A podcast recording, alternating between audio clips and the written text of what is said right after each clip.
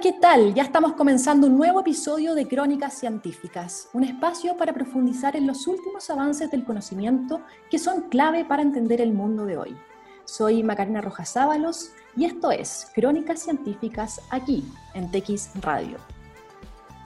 La brecha de género y la iniquidad es algo de lo que venimos hablando hace un buen tiempo, tema que no es solo cuestión de cantidad, sino también de calidad. A inicios de este año, el Foro Económico Mundial publicó su último informe sobre la brecha salarial de género, en el que se estima que la igualdad salarial global no se alcanzará hasta dentro de 100 años.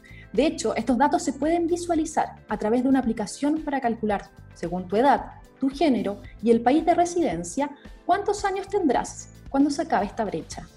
En mi caso particular serían 200. Y como en cualquier otra área, la ciencia no se queda atrás. Tan solo un 20% del capital humano que se dedica a la ciencia son mujeres. Hoy tenemos un diagnóstico claro y en el que se realizan interesantes investigaciones para determinar el origen de este gap de género en Chile. Como sabemos, la biología, en, en cuanto a la biología, no hay diferencias. Entonces la pregunta es, ¿cómo podemos intervenir el contexto sociocultural para dejar de hablar de diagnósticos y cambiar el paradigma? Hoy, en Crónicas Científicas, estaremos conversando con dos investigadoras que están trabajando para que el talento femenino en STEM, es decir, las áreas de ciencia, tecnología, ingeniería y matemática, no se pierda. Vamos a una pausa y ya volvemos. Y ya estamos de vuelta en Crónicas Científicas. El día de hoy nos acompañan María Paz Gómez, que es psicóloga, doctora en educación especial con mención en dotación y talento de la Universidad de Arizona, y Marianela Navarro, quien es profesora de biología Ciencias Naturales y además es doctora en Ciencias de la Educación de la Católica. Ambas son académicas e investigadoras de la Facultad de Educación de la Universidad de los Andes. María Paz y Marianela, bienvenidas. Muchas gracias por la invitación. Gracias, Macarena. Chicas, les quería preguntar, eh, porque como comentaba en la introducción, llevamos años con, con un diagnóstico y las cifras de hecho lo revelan. Una de cada cuatro matrículas en STEM corresponden a mujeres, estos según datos del 2018. ¿Qué nos falta por hacer? Falta, falta todavía, la verdad. Mira, no, hay que negar que, se ha hecho harto. La verdad, uno, en Chile, por ejemplo, tenemos el Ministerio de la Mujer, eh, se han eh, impulsado bastantes políticas laborales, a nivel educativo también. Eh, uno podría ver también con los, con los movimientos feministas, por ejemplo, hay un Chile ampliado, su mirada, digamos, hacia este tema, con la urgencia que tiene, digamos. Pero igual que harto por hacer. Nosotros creemos particularmente que hay harto que hacer en cuanto a la formación de profesores, por ejemplo. Eh, desde tempranamente nosotros cuando nos vamos formando, concientizar más sobre esta temática. También eh, más divulgación, ¿no es cierto? Bajar las políticas, las agendas, ¿no es cierto? Que permeen realmente lo que es la educación, lo que es la sala de clase y también el público en general. Y yo diría que lo más, importante probablemente es anticiparse. Em, necesitamos trabajar el tema desde muy temprano, y me refiero con esto en edad, o sea, ya desde el nivel preescolar, por ejemplo. Sí, porque la verdad es que sabemos que desde la biología no hay una diferencia entre hombres y mujeres. Em, entonces sería una cosa bien sociocultural, ¿no? Eh, bueno, sí, en realidad lo que está detrás de, estas diferencias, como, tal como tú dices, no son las diferencias intrínsecas o biológicas, sino que son los estereotipos de género. Y estos estereotipos de género son un conjunto de ideas, de creencias que de alguna manera explican cómo deben ser y cómo deben comportarse las personas de acuerdo a su sexo biológico, a su identidad de género.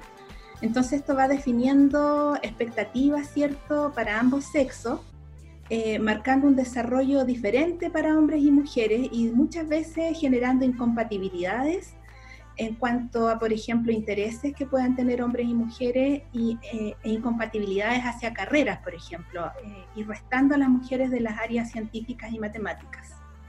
Sí, perdón, María Paz. No. Sí, de, hecho...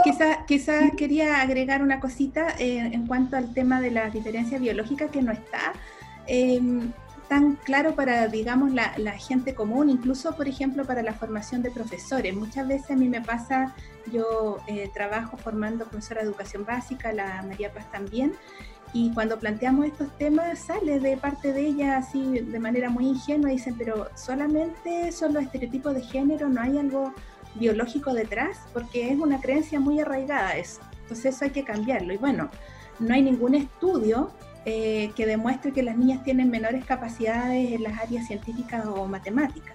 De hecho, hay evidencia en el sentido opuesto, o sea, por ejemplo, hay em, las pruebas internacionales que se aplican, ¿cierto? En general muestran brecha desfavorable a las mujeres, pero hay países donde sucede lo inverso. Entonces, si fuese algo intrínseco y biológico, eso no sería posible. Y hay también estudios que han em, indagado sobre las habilidades matemáticas en niños muy pequeños, desde que son bebés, desde los seis meses, para poder discriminar esta influencia sociocultural que penetra muy temprano eh, y se ha visto, digamos, en esos estudios con grandes muestras, eh, que los niños y las niñas están igualmente dotados de capacidades para ciencia y matemática. Sí, pues eso es clave y de hecho eh, es uno de los pilares de, los Objetivos de Desarrollo Sostenible del Programa de Naciones Unidas para el Desarrollo. Y en ese sentido, María Paz, tú nos decías que claro, que han habido avances, en Chile en particular, que es lo que nos convoca, pero en, concreto, ¿cuáles son? Por ejemplo, el Ministerio de Educación, ustedes trabajan con, con docentes. ¿Cuáles son los avances que han habido desde, desde, desde lo que, es, que se les manda, ¿no? Currículum. Sí. Eh, bueno, como decía María Paz, una señal clara y potente es que en Chile tenemos un Ministerio de la Mujer. Eh, en materia específica de educación, eh, se ha establecido una unidad de equidad de género eh, que vela, digamos, porque la calidad no discrimine entre hombres y mujeres.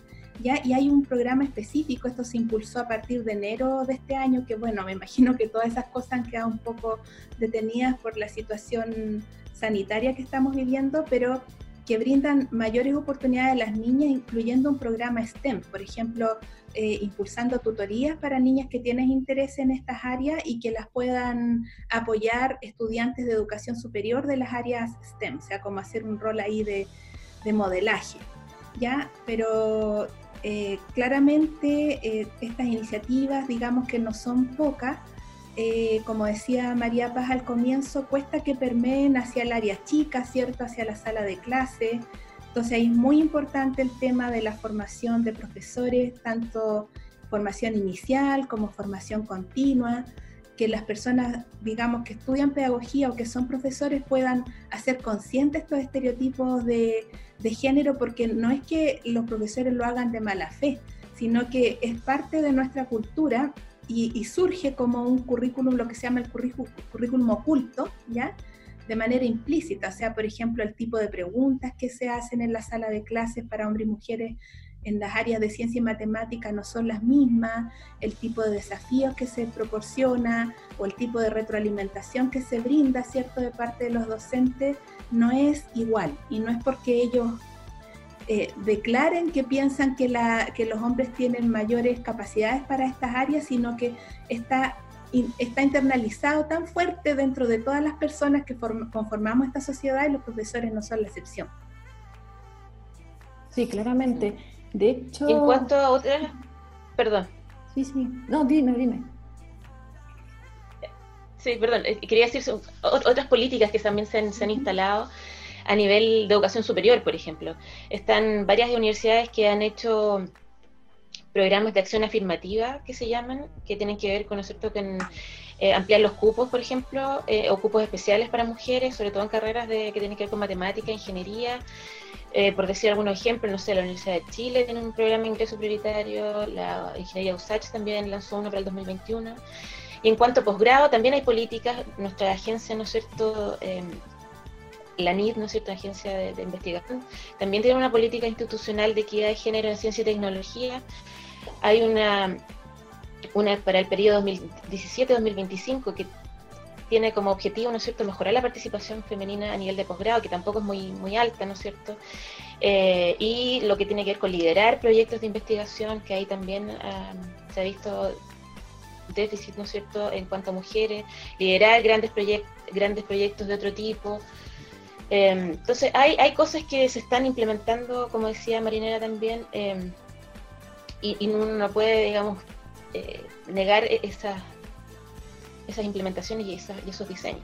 Sí, de hecho son súper importantes, pero hay muchos también que eh, están en contra de estas como cuotas de paridad, eh, porque por un lado eh, se, instaula, se instalan y la gente se queda tranquila con eso y, ya, bueno, ya, ya les pusimos cuotas, estamos listos, ¿no?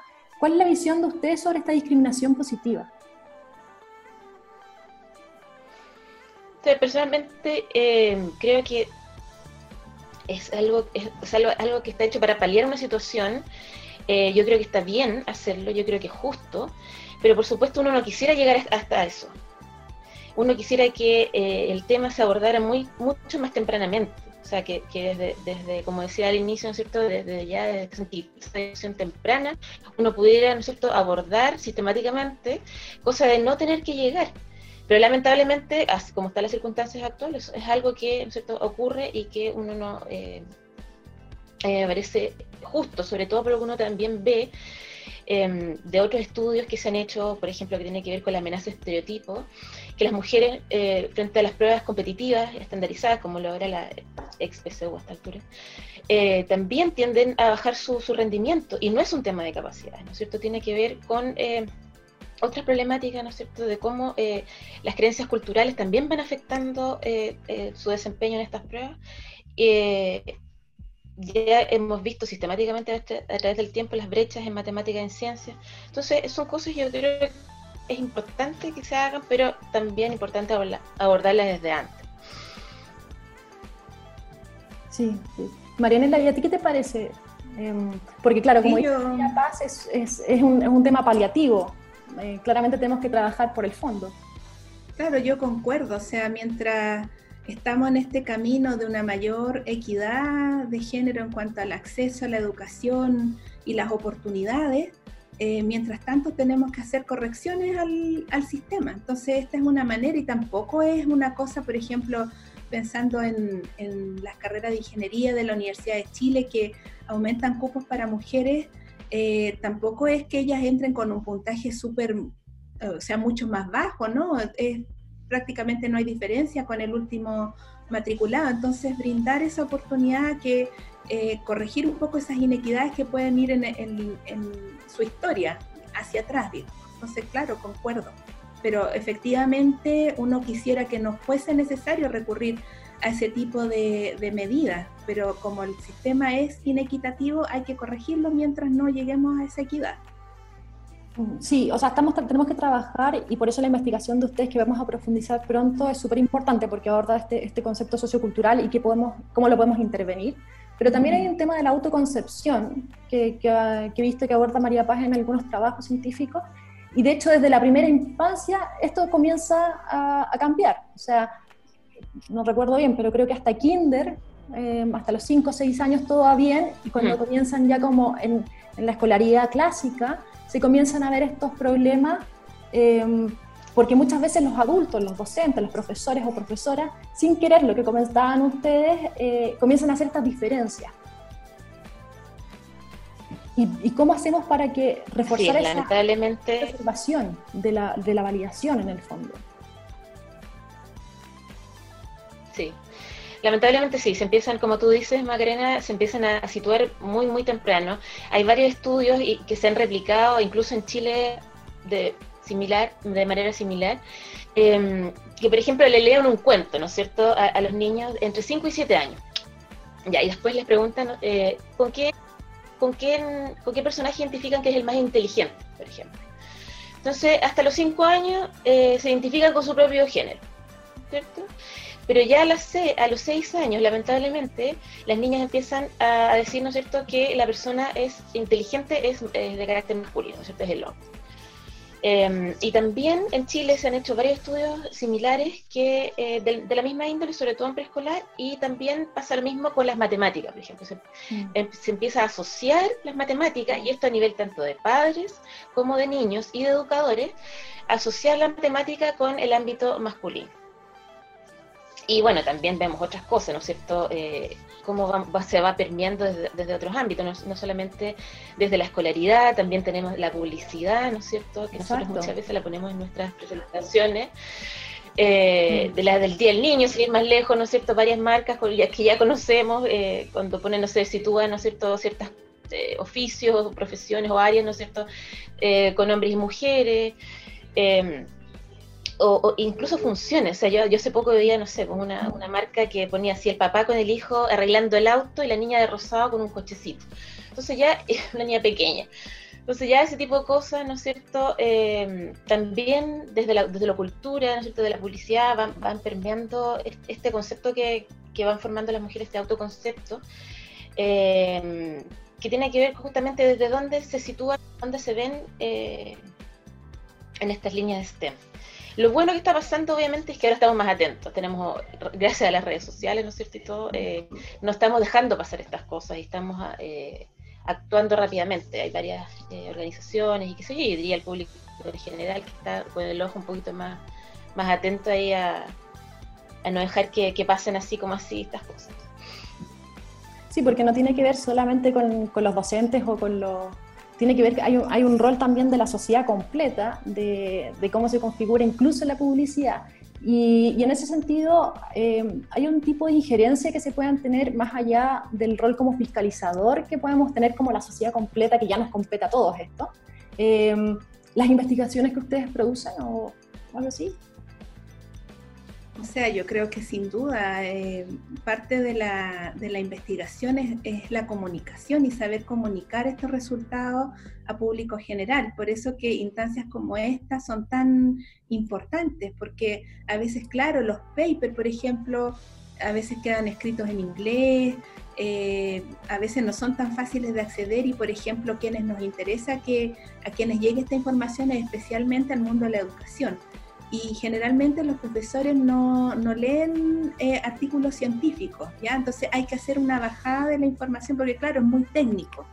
Eh, hay que hacer una bajada de la información que sea más comunicable, eh, más como presentarlo, digamos, en, términos más sencillos y, y, pensando siempre en las aplicaciones prácticas, o sea, esto cómo se puede llevar a la práctica, por ejemplo. Claro, y, en el concepto del Chile de hoy. Y en ese sentido, según lo que han visto, eh, en, debe nos metemos en el estudio, pero ¿cuáles son eh, en particular los prejuicios o barreras culturales más importantes que tiene el chileno, la sociedad chilena? Eh, bueno, yo creo que a, a, las mujeres se les pone muchos límites desde que son chiquititas, eh, desde la infancia, digamos, el tipo de juego, o si pensamos en, en, las escolares uniformes, ¿cierto? Algunas con jumper, otras con falditas, que eso les limita mucho, por ejemplo, la forma de jugar, ¿cierto? Y siempre estamos, eh, la sociedad le está diciendo cómo las niñas deben hablar, que el lenguaje tiene que ser, no pueden decir, por ejemplo, garabato, tienen que comportarse de tal manera, sentarse de tal otra, si tú piensas en, en la escuela, en los espacios físicos, eh, el gran espacio del patio, ¿cierto?, lo ocupa una cancha de fútbol, donde los hombres están llamados a ocupar ese espacio y las niñas quedan un poquito relegadas al, alrededor, ¿cierto? Y eh, se va limitando a las mujeres en, todos esos aspectos. Eh, por ejemplo, lo que es ciencia requiere que los niños y las niñas se aproximen a la naturaleza, que se ensucien con tierra, que se manchen con barro, que eh, busquen bichitos, entonces, si estás con eso de que no te puedes ensuciar porque eres niñita, ya la estás coartando. Y también eh, se les va limitando en términos de las oportunidades de, aprendizaje. Em, en las clases de ciencia y matemática en particular, por ejemplo, hay estudios eh, que señalan que eh, lo que decíamos en un comienzo, que la retroalimentación es distinta para hombres y mujeres. Eh, se les da más participación a los hombres en, las clases de ciencia y matemática. Y eh, otro estudio del CERNAM, eh, un poquito más antiguo, mostraba también lo mismo, pero también, por ejemplo, los roles que se asumían dentro de la sala de clase y, y digamos, las niñas asumían, eh, tanto porque ellas lo querían asumir o porque era promovido por los docentes, roles de servicio, o sea, como por ejemplo borrar la pizarra, pasar la lista, ir a buscar el libro de clase. Y en cambio, en el caso de los hombres, en, en, mayor medida asumían roles de liderazgo también porque ellos lo querían hacer o promovidos por los profesores. Entonces, eso va sin duda generando límites hacia las mujeres y finalmente los límites se los terminan poniendo ellas mismas. O sea, se transforma como una profecía autocumplida. Sí, eso, eso es súper fuerte porque eh, uno trata de, buscar la, afuera en el fondo y finalmente son las propias mujeres las que nos ponemos el límite y nos vamos, nos vamos cercando en una posición no de líder, sino que de servicio, como dicen ustedes, que yo creo que esa palabra es clave.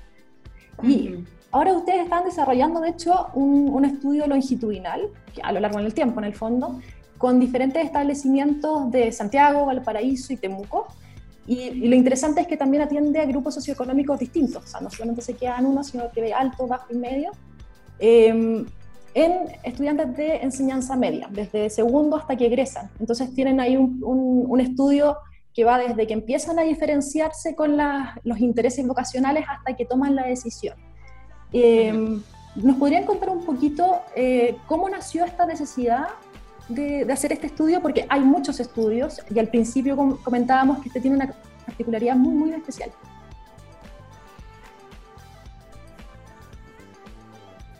Marianela, ¿quieres comentar? Eh, bueno, yo pienso, sí, que este estudio nosotros nos centramos en, eh, digamos, en estudiantes de educación media, de segundo medio hasta cuarto medio, en, ese sentido longitudinal los vamos a seguir ¿ya? Pero tal como planteabas tú, Macarena, ellos tienen una característica especial que nosotros estamos buscando, que es la, alta capacidad, ¿ya? Em, quizás la María Paz puede explicar mejor lo que es ese concepto. Ella es la experta en alta capacidad en Chile. Eso es verdad, yo estoy buscando información de alta capacidad porque es un concepto súper nuevo, eh, lo comentábamos al principio, y siempre parece el nombre de María Paz asociado. Sí, bueno, es verdad. Es, mejor mencionar esto, explicarlo antes de explicar bien el estudio. Pero la alta capacidad es una necesidad, otra, otra necesidad educativa especial más existen en todas las aulas. Yo creo que erróneamente se ha dicho que es como, y eso me gustaría aclararlo bien, como que se cree que es un tema de nicho, se cree que es un tema que ocurre muy raro. Lo divertido es que, por ejemplo, no la gente cree que es nos referimos solamente a los superdotados que se llamaba antiguamente eh, en Chile, ya no tratamos de no usar eh, esa palabra porque también tiene un, cierto estigma social, por eso que ocupamos alta capacidad. Y claro, y uno decía, claro, un Einstein. Y lo más divertido es que cuando uno busca genio, en Google, por ejemplo, salen puros hombres, además. Por Volvemos a la problemática de, género. Y resulta que es, otra necesidad educativa, como, como decía, está presente en todas las aulas, em, se da entre un 10 hasta un 20% de los alumnos, o sea, en un aula de, no sé, 30 podríamos tener 3 o más alumnos con estas características. Son niños que les gusta mucho el aprendizaje, que disfrutan aprendiendo, que tienen habilidades cognitivas superiores, ¿no es cierto?, un razonamiento más complejo, eh, que también tienen otras particularidades, que hacen preguntas eh, eh difíciles, a veces incluso desafiando un poco cognitivamente al profesor, que a veces se queda como perplejo con estas preguntas, tienen un sentido del humor particular, ¿no es cierto? Em, distintas em, características ¿no que, que, se van dando en, distintos contextos, en la sala de clases, etcétera, etcétera. Y también nosotros hemos visto que se da de forma diferente quizás en hombres y mujeres la, manifestación de la, de la alta capacidad también como sociedad yo creo que tenemos la culpa de eh, estigmatizar un poco esto, diciendo, ¿no es cierto?, que los nerds, ¿no es cierto?, que es mm. poco cool, etcétera, etcétera, ser muy inteligente. Es una, eh, a veces me pasa que hablando con padres quieren ocultarlo, no quieren decirlo. Y también vamos a ver que esto redunda en, en tema de género.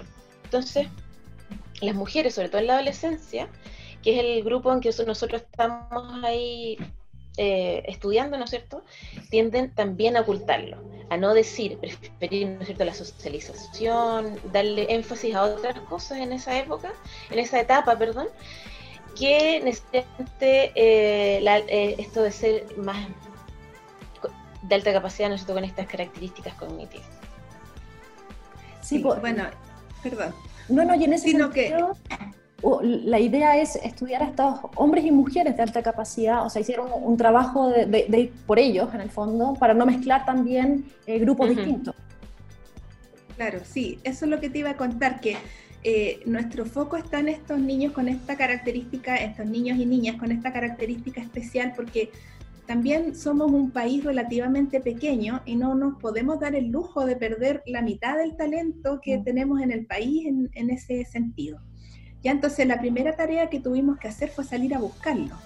Eh, y no es sencillo, porque no es que, que, tú digas, ah, ya, los que tienen las mejores notas, ellos son. Los que tienen las mejores notas en ciencia y matemática, ellos son. No es tan así. Eh, a veces no, a veces puede ser que no tengan muy buenas notas, de hecho, porque como decía María Paz, es una necesidad educativa especial que no está atendida, por lo tanto no se les dan a ellos las oportunidades que ellos requieren para poder aprender y desarrollarse, entonces son niños que se aburren en clase y muchas veces se desmotivan y pueden tener bajo rendimiento, incluso portarse mal, o sea, esta idea así como del mateíto que está, no, no, no es tan estereotipado, esas son creencias.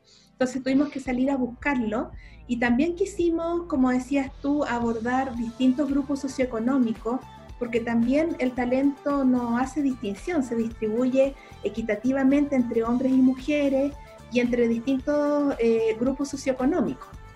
¿ya? Y bueno, eh, siendo mujer, por ejemplo, de grupo socioeconómico bajo, tienes como muchas más cosas en contra. Entonces nos interesó mucho eh, hacer una muestra bien diversa en ese sentido. Y comenzamos identificándolo, aplicando una serie de, instrumentos, eh, primero para identificarlos los que no estaban identificados, em, en los colegios particularmente, y aplicando test tales como para identificar actitudes hacia la matemática, hacia la ciencia, su autoeficacia en ciencia y matemática, es decir, cuán eh, capaces ellos se sienten eh, el tema del autoconcepto también y sus características como de estereotipos de género. ¿ya? Con, eso, con ese conjunto de instrumentos identificamos a aquellos que eh, tenían este rasgo de alta capacidad y que mostraban intereses marcados en el área de ciencia y matemática. Esa fue una parte importante. Y después seguimos con una parte más cualitativa que yo creo que la María Paz la más indicada para contar. Sí, importante decir también que en nuestra muestra hay dos tipos, digamos así, de estudiantes. Unos que están en su establecimiento, ¿no es cierto? Como decía Marianela, de todo nivel socioeconómico, pero también hay estudiantes que asisten a programas de talento. Y esto es importante porque después cuando contemos más de los resultados. En Chile hay una, una serie de programas de talento de norte a sur. Esto partió, llevamos ya 20 años, no podemos negar que llevamos bastante. Eh, los programas de talento justamente se crearon hace alrededor de 20 años, eh, partido en Santiago y esto después fue hacia el norte, hacia el sur, ¿no? Son programas de tipo universitario, eh, cuyo objetivo no es seguir el currículum escolar, son extracurriculares y que ofrecen, em, donde, juntan acá, digamos, todos los alumnos con alta capacidad desde sexto, octavo, o sea, sexto, séptimo hasta cuarto medio. Em, los van agrupando por nivel y tienen distintas asignaturas que son eh, de nivel más complejo, ¿no es cierto? Muchas veces hasta enseñadas por profesores universitarios y de toda la gama, que puede ser de las humanidades, las ciencias, etc. Entonces, tenemos una buena parte de nuestra muestra que eh, asisten a estos programas. Entonces, bueno, como decía Marianela, fuimos aplicando una serie de instrumentos para conocer eh, ciertos comportamientos, ¿no es cierto? actitudes, etcétera. Y también hicimos la parte cualitativa, que tiene que ver con entrevistas, ya sea individuales y grupales. Vimos la historia de vida de estos estudiantes, por ejemplo, ¿Qué les pasa cuando van a elegir un diferenciable llamamos, o electivo en su de segundo a tercero medio? Después, ¿qué les pasa con la elección de carrera? Obviamente nuestro foco, eh, o sea, tenemos hombres y mujeres, pero nuestro foco está es más bien comparativo, pero necesita, está mucho más focalizado en qué pasa con, las mujeres. Queremos saber eh, eso, básicamente. Así que hicimos toda una serie de, ¿no es cierto? Y nosotros estamos ya al final. Eh, en nuestro último año, ya recolectando los últimos datos, que no ha sido fácil con toda esta situación, em, pero tenemos una amplia eh, cuerpo de datos, ya sea tanto de instrumentos, como te decía, como también de las historias de vida de estos, de estos estudiantes. Y en ese sentido, eh, ustedes hablan de, claro, es que es súper importante todo lo que han mencionado, porque están estos, estos programas de talento, como el Pentaucén, la Católica, yo me acuerdo que hice clases en su minuto, eh, todas las universidades, son 20 años y no hemos logrado romper esa brecha, lo cual es, eh, si lo pensamos, es una responsabilidad muy grande. y el tema de, de, la, de, la, variedad también, o de la, del nivel socioeconómico. Eh, es verdad, la gente de más escasos recursos tiene otras necesidades, por lo tanto muchas veces eh, se desligan los padres del fomento, por ejemplo, hacia las mujeres. Em, ¿es, tan real en, personas con alta capacidad esta diferencia también? ¿Cómo uno la puede intuir? O sea, eh, por ejemplo, te podemos contar, en la muestra nosotros también incluimos colegios técnicos. Eh, y, ahí pudimos identificar niñas con alta capacidad y con intereses eh, importantes, por ejemplo, eh, estudiar medicina, pero sin embargo las oportunidades que ellas tienen por estudiar en un colegio técnico estaban escogiendo entre gastronomía, entre, no sé, y, y, por ejemplo decían, no, yo voy a tomar gastronomía porque es importante, por ejemplo, no sé, aprender a, usar casi como un bisturí para poder cortar el, no sé, un pollo, por ejemplo. Entonces, claro, ellas buscaban una asociación y, uno se da cuenta que las oportunidades para ellas efectivamente son muy difíciles. O sea, entrar a una carrera como medicina que hay que ponderar casi 800 puntos, eh, estudiando en un, colegio técnico donde, por ejemplo, a partir de tercero y cuarto medio ya dejan de tener biología, por ejemplo, mm. claro que están, eh, es muy desigual, es muy desigual. Y, siendo niñas que tienen la capacidad para poder estudiar una carrera de esas características, o sea, no le estamos brindando eh, la educación que ellas requieren para poder enfrentar un desafío como ese. Sí, la verdad es que la cancha es, desigual. Y muchas veces hemos visto, yo igual trabajaba en programa de talento y después me dije la investigación en esta área, em, que, teniendo todo este potencial, ¿no es cierto?, esta alta capacidad, este potencial cognitivo, eh, no, no asegura, por ejemplo, un buen puntaje en la PSU. Yo creo que erróneamente a veces se cree eso. Mm. Eso es un tema netamente de oportunidades, ¿no es cierto? Entonces tenemos, claro, eh, chicos, ¿no es cierto?, que de colegios particulares que pueden acceder a preuniversitarios de la más alta calidad, ¿no es cierto?, distintos tipos de reforzamiento y prepararse, incluso de manera privada, ¿no es cierto?, para, por ejemplo, postular, como decía Marianela, a medicina, ya que es una de las carreras más demandadas, yo diría, también en este grupo. Em, y resulta que, claro, eh, uno ve los colegios técnicos, por ejemplo, que también es otro tipo de currículum, ¿no es cierto?, que no pueden acceder a las mismas oportunidades. Entonces, vamos viendo también cómo en ese sentido eh, eso, ese potencial, por falta de oportunidad, se va quedando atrás. Claro, y lo que tú decías, Macarena, o sea, y la María Paz también, que han pasado 20 años, pero yo creo que a nivel de, la, de las políticas, eh, la atención a las necesidades educativas especiales se ha centrado en el déficit y no en este 10% superior que hay en cada curso, en cada colegio, ¿cierto? Porque está la creencia de como ellos tienen las capacidades, van a poder solventar solo estas dificultades y enfrentarlas y salir adelante y al final igual tener buenas notas, igual sacar un buen puntaje en la PSU, y no es cierto. Si no mm. se atiende esa necesidad, no, no se les da la oportunidad que ellos requieren. Claro, es que hay que... uno... Sí, sí. Ah, perdón. No, no, No sé, dar un mini dato nomás para aportar que los programas de talento justamente se hicieron para esto, para abordar a esa población, ¿no es cierto? Mm. A, las personas más vulnerables, pero así todo alcancen a cubrir, lo, hemos hecho el cálculo a un, a un 1%, o mm. sea, muy pocos, hay, hay mucho por hacer todavía. O sea, nada. Nada. nada. Nada, nada.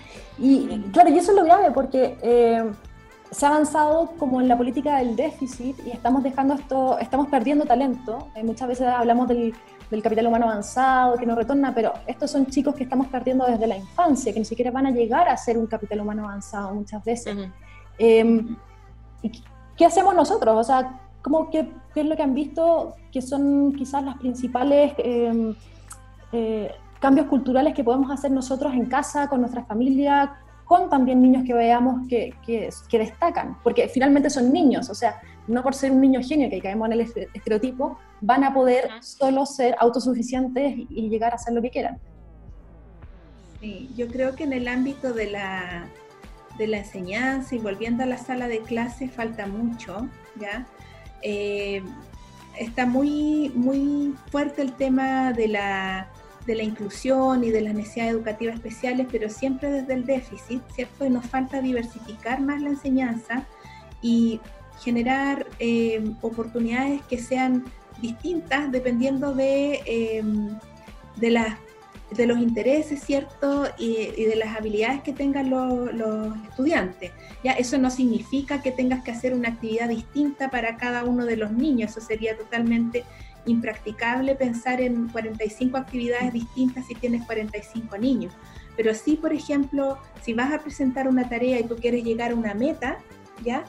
Tener distintas maneras de llegar a esa meta. Por ejemplo, cinco maneras y que los niños puedan escoger eh, no, yo lo voy a hacer a través de un informe escrito o no, nosotros lo vamos a hacer con un cómic, nosotros vamos a hacer una representación teatral, nosotros vamos a hacer una canción, por ejemplo, pero que todos esos caminos te lleven a ese, a ese mismo destino. Y eso genera oportunidades que son en el fondo no solamente para los niños con alta capacidad, sino que para todos, poder diversificar las oportunidades y que cada uno vaya buscando como el camino que más le acomode y desarrollando sus propias habilidades, si soy bueno para el dibujo, si me gusta el teatro, y por qué no combinar eso con matemáticas, con ciencia, con lenguaje, con todas las áreas. Y para agregar sobre eso, em, un ejemplo que yo siempre pongo eh, es eh, nuestra selección chilena, un Tomás González ¿lo mandaríamos a las Olimpiadas, al, Mundial sin entrenador, por ejemplo? Mm. Obvio que no.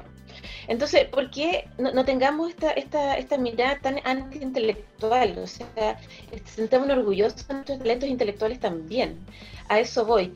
Y tal, tal como los otros necesitan de ayuda, ¿no es cierto?, de, trabajar sistemáticamente a través del tiempo para mejorar su habilidad, esto es exactamente lo mismo.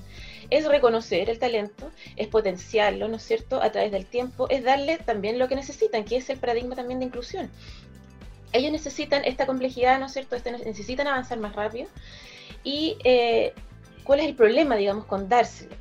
Y yo creo que eh, hay, hay, si bien no hay una política clara eh, frente a esto, sobre todo a nivel educativo, sí hay pequeñas cosas que se pueden hacer. O sea, como decía la Marianela, ofrecer más oportunidades dentro de la sala de clase, de repente ofrecerle un currículum de cursos superiores o dejar que un niño, por ejemplo, vaya a otros cursos en su habilidad más, más avanzada que tiene, por ejemplo, en matemática o, en ciencia, ¿no es cierto? Entonces está cursando un segundo básico, puede perfectamente ir a un quinto básico, que es aceleración.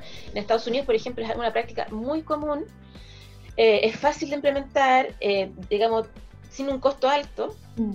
No, no está dentro de nuestras políticas, pero hay iniciativa, también es un tema de, de, voluntad, o sea, si uno quiere hacer distintas, eh, implementar ciertas cosas, sobre todo a nivel educativo, sí se pueden hacer. Eh, hemos visto que hay aceptación del tema a nivel escolar también, hay voluntad. Entonces yo creo que hay que juntar estas voluntades y implementar, aunque sea pequeños cambios, que favorecen eh, derechamente a los niños y jóvenes. Sí, porque al principio yo les preguntaba si cuáles son los avances en políticas públicas a nivel de, la brecha de género en general. Y si lo llevamos a lo particular en este caso, eh, por lo que me doy cuenta, no, no hay ninguna política pública, o sea, no hay ninguna, quizás desde el punto del Ministerio de, Educación, no hay ninguna bajada hacia estos niños. Claro. Sí, desde la alta capacidad al menos. Sí. Mm. Sí, no, se ha intentado, se ha intentado, hay un, hay un proyecto de ley que está sentado ya no sé cuánto tiempo en el Congreso y la verdad es que muy, muy poco avance. ¿Y, cómo trabajar para eso? Porque en el fondo los datos que ustedes van a entregar van a ser claves también para ir a apoyar un poco que, eso vaya avanzando. Eh, pero, pero ¿lo tienen como en mente o cómo lo pretenden seguir en el fondo a largo plazo? Sí, gran pregunta, gran pregunta Macarena. Eh, bueno, yo creo que eh, tratar de llegar a la, yo creo que la formación de profesores es súper clave en esto. Em, con respecto al tema de la alta capacidad, yo diría que es un tema casi inexistente. O sea, siempre, como decíamos delante, se aborda el, tema del déficit, las dificultades de aprendizaje, pero e, esto es tan desconocido. Yo creo que falta mucho avanzar ahí en formación inicial, en formación continua de los profesores y de cómo atender a estos niños y, darles, el, la, darles las herramientas que ellos requieren, ¿ya? Porque muchas veces una de las formas que los profesores tienen de enfrentar esta situación en las salas de clases con estos niños que no, no se portan muy bien, ¿cierto? Porque probablemente estén un poquito desmotivados y aburridos, es darles el rol de ayudante de, del profesor, ¿ya? Y eso no es lo que ellos necesitan. Ellos, como decía la María Paz, necesitan desarrollar sus habilidades cognitivas, no necesitan tampoco que les den ejercicios de los que ya hicieron, que ya lo saben hacer. Esto es como el,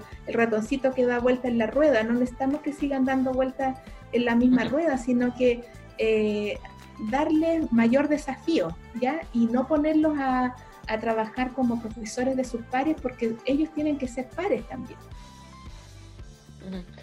Y también, bueno, tenemos que trabajar la intersección de la alta capacidad con género, que es lo que nos convoca a nosotros en, este proyecto. O sea, reconocer el talento femenino, ¿no es cierto?, desde, desde, una época temprana, ¿no es cierto? Em, lo que decía hace rato también Marianela es ver cómo eh, las mujeres, ¿no es cierto?, participan eh, en clases, dar, ¿no es cierto?, más voz a las mujeres. Eh, hay, una, hay un tema también que nosotros hemos visto que tiene que ver con, con dos cosas. Una, por un lado, las notas, como esta, esta, esta cultura que uno podría decir, ¿no es cierto?, de la nota excesiva, sobre todo en Chile. Y a las mujeres pareciera que les afecta mucho más, ¿ya? Entonces hemos visto y, han visto distintos estudios, por ejemplo, que eh, la mujer, si no se ve que cumple con todo, o sea, con su desempeño es alto, con todas sus características, no se atreve, ya sea, por ejemplo, a nivel laboral, y esto se ha estudiado bastante, si su CV no es completamente full, perfecto, no va, no va a postular, ¿no es cierto?, a, cierta carrera o si no cumple con todos los requisitos. También se ha visto el mismo perfil eh, de postulación después de, ¿cierto? de la PSU hacia las, carreras universitarias, tampoco se atreven a las más competitivas.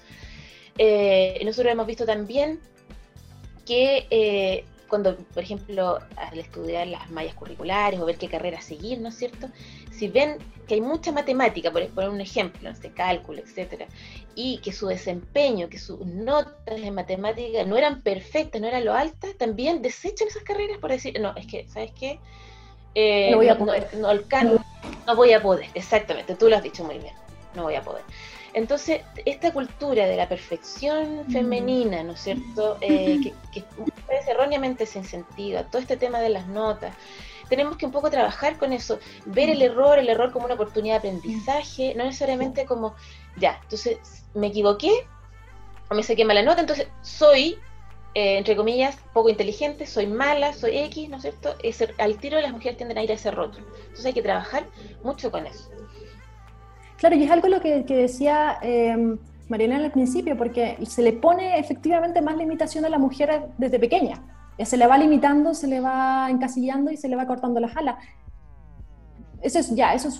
Por un lado, podemos trabajar, eh, y es lo que están haciendo ustedes, para hacer este diagnóstico, para poder trabajar con los educadores, con los los formadores a futuro.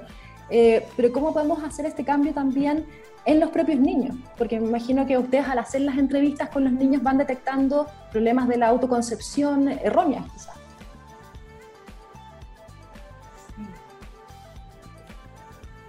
Sí, yo creo que, claro, se puede hacer un, trabajo mm, importante. O sea, yo creo que hay evidencia ya de trabajos que se hacen con mujeres, por ejemplo, em, a través de role models, ¿no es cierto?, femeninas, eh, ya sea pueden ser de su misma edad, ¿no es cierto?, o profesoras, que eso ya, ese, ese pequeño hecho ya eh, viene a mejorar un poco eh, el cómo se, se, sitúan en clases, como la confianza que tienen, ¿no es cierto?, para participar.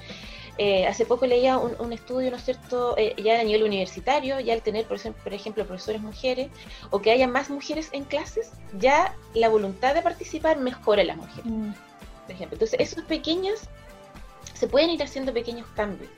Y no, no vamos a decir ya, solamente hay que tener profesoras mujeres, ya no podemos tener profesores, pero también ah, eh, que los profesores, o sea, ambos, digamos, puedan tener conciencia de que esto ocurre en el día a día.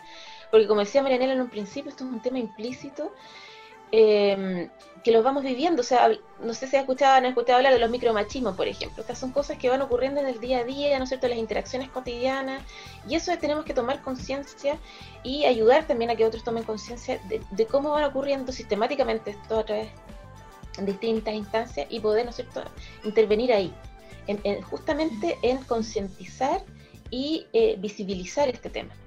Sí, también quería agregar a lo que dice María Paz, en términos de la enseñanza, por ejemplo, de la ciencia y matemática, relevar el rol que han tenido las mujeres en, por ejemplo, la investigación científica y en el desarrollo de la matemática. Eh, se tiende a destacar a los hombres, ¿ya? Pero hay, hoy día hay muchos libros, por ejemplo, eh, que, que muestran a mujeres científicas, astrónomas, en todas las áreas, y esas hay que mostrárselas a las niñas desde temprano en, la escuela, el, aporte que hizo, eh, y ver también de repente por qué no fue visibilizada. A veces, muchas veces estas mujeres, había nombres que firmaban por sus descubrimientos y quedaron como talentos ocultos, ¿cierto? Como la película, que es muy buena. Em, entonces también eso es muy, muy relevante. También los ejemplos que de pronto se usan en las áreas de, no sé, física, siempre es un móvil que se desplaza y, culturalmente los automóviles es algo que interesa más a los niños. Entonces también pensar en, eso, o si pensamos en el área del lenguaje, eh, tomar conciencia de, de, quiénes son los protagonistas de esas lecturas que hacen los niños y las niñas. Eh, en general, hay estudios que muestran que los protagonistas suelen ser hombres eh, de las historias. Y entonces para quitar eso, por ejemplo, se les hace leer sobre animales, pero resulta que los animales también son machos. Ah. Entonces, eh, son cosas que son implícitas, que, que, no es porque seamos malas personas los profesores, pero es que no, digamos, por eso es tan difícil de cambiar, porque es algo tan arraigado, tan fuerte, que no nos damos cuenta. Sí, pero es verdad, en la medida que uno lo va, este, este tema lo hemos hablado mucho, pero, pero como que siempre dices, ya, pero sí existe, pero otros hará cargo. Claro, el tema del role model es súper importante y el de darse cuenta de los ejemplos que tú bien decías, de, de, quién, cuenta, quién es el protagonista de la historia, dar, un dar vuelta ahí en, el fondo el cómo vamos percibiendo el mundo, visibilizar a la mujer. Exacto, exacto. Justamente. Sí, chicas, eh, están en el último periodo del, del, eh, fondo. ¿Cómo, ¿Cómo se ve este cierre? Eh, bueno, sacando el, contexto de pandemia, que, ha estado complejo porque todavía estamos recogiendo datos que son importantes, eh, digamos que, vamos bien. A lo mejor me gustaría que pudiéramos contar un poquito algunos de los resultados que, hemos encontrado. Eh, por ejemplo, lo que te hablamos, lo que te contaba yo de la aplicación de los instrumentos, de esa batería de instrumentos encontramos, por ejemplo, que el autoconcepto es menor en mujeres. Ya eso lo muestran muchos estudios y está bien que, los estudios sean complementarios y corroboren cosas que, los otros han encontrado también. ¿ya? Pero lo que es particular en este caso es que nosotros hemos visto que en ambientes más desafiantes, como lo que te contaba María Paz de estos programas de talento, ¿cierto? Eh, el autoconcepto de las niñas que están en esos programas donde hay más desafío cognitivo, ¿cierto? Eh, su autoconcepto tiende a ser menor, ¿ya? Em, y eso, digamos, pasa porque em, estos programas tampoco tienen una mirada de género, entonces se replica un poco lo que pasa en la sociedad. Entonces, por ejemplo, si hay un taller de robótica, ¿cierto? En este programa, eh, son menos niñas las que lo toman, este taller de robótica. Entonces ellas se encuentran en minoría nuevamente en este este, este taller que es muy desafiante de robótica, de programación, entonces ellas pueden tener la sensación de que casi que ellas no deberían estar ahí. Eh, un poquito esto lo que se llama el síndrome del impostor, o sea, como que casi por una serie de consecuencias y eventos yo llegué aquí, pero en realidad yo no debería estar aquí. Y ahí eso puede afectar el, el, su autoconcepto, la valoración que ellas tienen de sí mismas. Eh, puede resultar muy, muy intimidante y, las mujeres parecen ser particularmente sensibles frente a, esta, a, estos ambientes. ¿ya? Y lo otro que encontramos también, eh, que, que, estas niñas en estos ambientes más desafiantes, ¿cierto?, presentaban rasgos que consideramos estereotipadamente más típicamente femeninos, como por ejemplo ser más tímida, eh, hablar más despacito, la voz suave, más sensible, un poco por, posiblemente para satisfacer una, una, expectativa de lo que es la, la, cultura chilena. Entonces, mucha, como decía la María Paz de Nantes, mucha eh, autoexigencia, mucha autopresión por parte de, la, de, las chicas que están en estos entornos más, más desafiantes. Y otras cosas también que hemos encontrado, ya además desde, lo, desde las historias de vida, ¿no es cierto?, que nos han narrado estos estudiantes es la importancia, por ejemplo, de las experiencias tempranas y concretas con la ciencia, con padres ya y madres también, ya esto, esto de, decía la Marina hace rato, ¿no es cierto?, de jugar con tierra, de estar en contacto, de desarmar un computador, por ejemplo. Estas cosas son importantes eh, y marcan, pueden marcar. También buenos profesores pueden marcar la diferencia y atraer hacia una disciplina en este caso las, que nos interesan, que son STEM, ¿ya? Y desde temprano también ocurre eso. Otra cosa que es súper importante y que hay que poner harto cuidado son las actividades vocacionales, ¿no es cierto? ya conocemos las actividades vocacionales y ya, hasta la gente las mira así como un poco con tedio. El no es cierto, no sé qué. Eh, las que clásicamente se hacen, y no necesariamente son esas las, las importantes, sino que también eh, o suficientes, más bien. Son importantes, pero no son suficientes. Los alumnos y las alumnas piden, ¿no es cierto?, actividades en terreno, donde uno pueda ir a conocer directamente o ver directamente qué es lo que hace un científico, por ejemplo. Entonces, mm. ir al laboratorio, ir a terreno. Hay, incluso se han hecho campañas, me acuerdo de una campaña fotográfica que hubo hace poco donde mostraban mujeres científicas en otros contextos que no eran laboratorio, en terreno, recolectando muestras, viendo animales, ¿no es cierto? Esas cosas son súper importantes. ¿Ya? Por sobre las actividades que son netamente, no sé, una charla, etcétera, etcétera. ¿Ya? Y otra cosa que también hay que ponerle ojo es al tiempo libre. Son, son estudiantes que, por ejemplo, están usando muchas redes eh, para, ¿no cierto?, despertar sus intereses. Entonces, YouTube es una fuente muy importante porque hay mucha, eh, ¿no cierto?, divulgadores científicos, también series, para qué decir, o sea, un montón de series que, que sabemos, ¿no que, que, tienen que ver con medicina, medicina forense, etcétera, etcétera, ¿no es cierto?, de investigación, etcétera, etcétera, también están despertando muchos intereses. Yo creo que nadie se ha detenido a mirar eso y que los estudiantes pasan bastante parte de, su tiempo libre viendo. Entonces, eh, hay que también poner ojo en, en, en esas cosas. Sí, pues también de parte de los docentes y de los profesores y los mismos papás y, bueno, y todos los que somos parte de la sociedad, encauzar que los niños también vean eso y, y desmitificar un poco esto de la princesa. Ay, sí, por favor. Lo mismo con los colores, ¿no? O sea, el azul con el rosado. Yo creo que ya hay una generación, la generación de los 30, 40, que ya está cambiando eso. Pero aún así, uno sin querer eh, emite juicio o hace este estereotipos muy, muy marcados. Es súper importante también tenerlos claros, los tips, que, o sea, las conclusiones que ustedes han llegado, que son como tips para uno también. absolutamente. Sí, para todos, queremos que lleguen a todos, a los papás, ¿no es cierto?, a los educadores, a todos. O sea, todos tenemos que nuestro rol aquí en este, en este tema. Y bueno, ahora están en el último año. Eh, ¿Hay alguna diferencia en particular con respecto, por ejemplo, tenemos Santiago, Temuco y Valparaíso? Eh, me gustaría saber en particular Temuco. ¿Se han visto alguna diferencia con lo que sucede o lo que han podido registrar en Santiago y Valparaíso? Eh, bueno, en el caso de Temuco, nuestras muestras son niños de un programa de talento que se llama Proenta. Eh, entonces son niños bien, bien particulares y eh, en su mayoría yo diría que son de grupos socioeconómicos eh, medio, medio bajo, ¿cierto? y resulta súper interesante, recuerdo unos grupos focales que hicimos con, con un grupo de niñas en particular, donde destacaba mucho en ese grupito el rol de la mamá y cómo la mamá los había, las había apoyado y esta necesidad como de, dar una retribución a su familia, de poder estudiar y retribuir eh, todo lo que la, la, familia y en particular las mamás habían hecho por ellos. Entonces eso me pareció muy, muy lindo.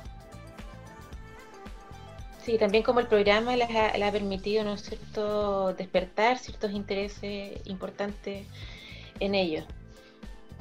Sí, Miren, se nos pasó la hora volando. Sí, eh, volando.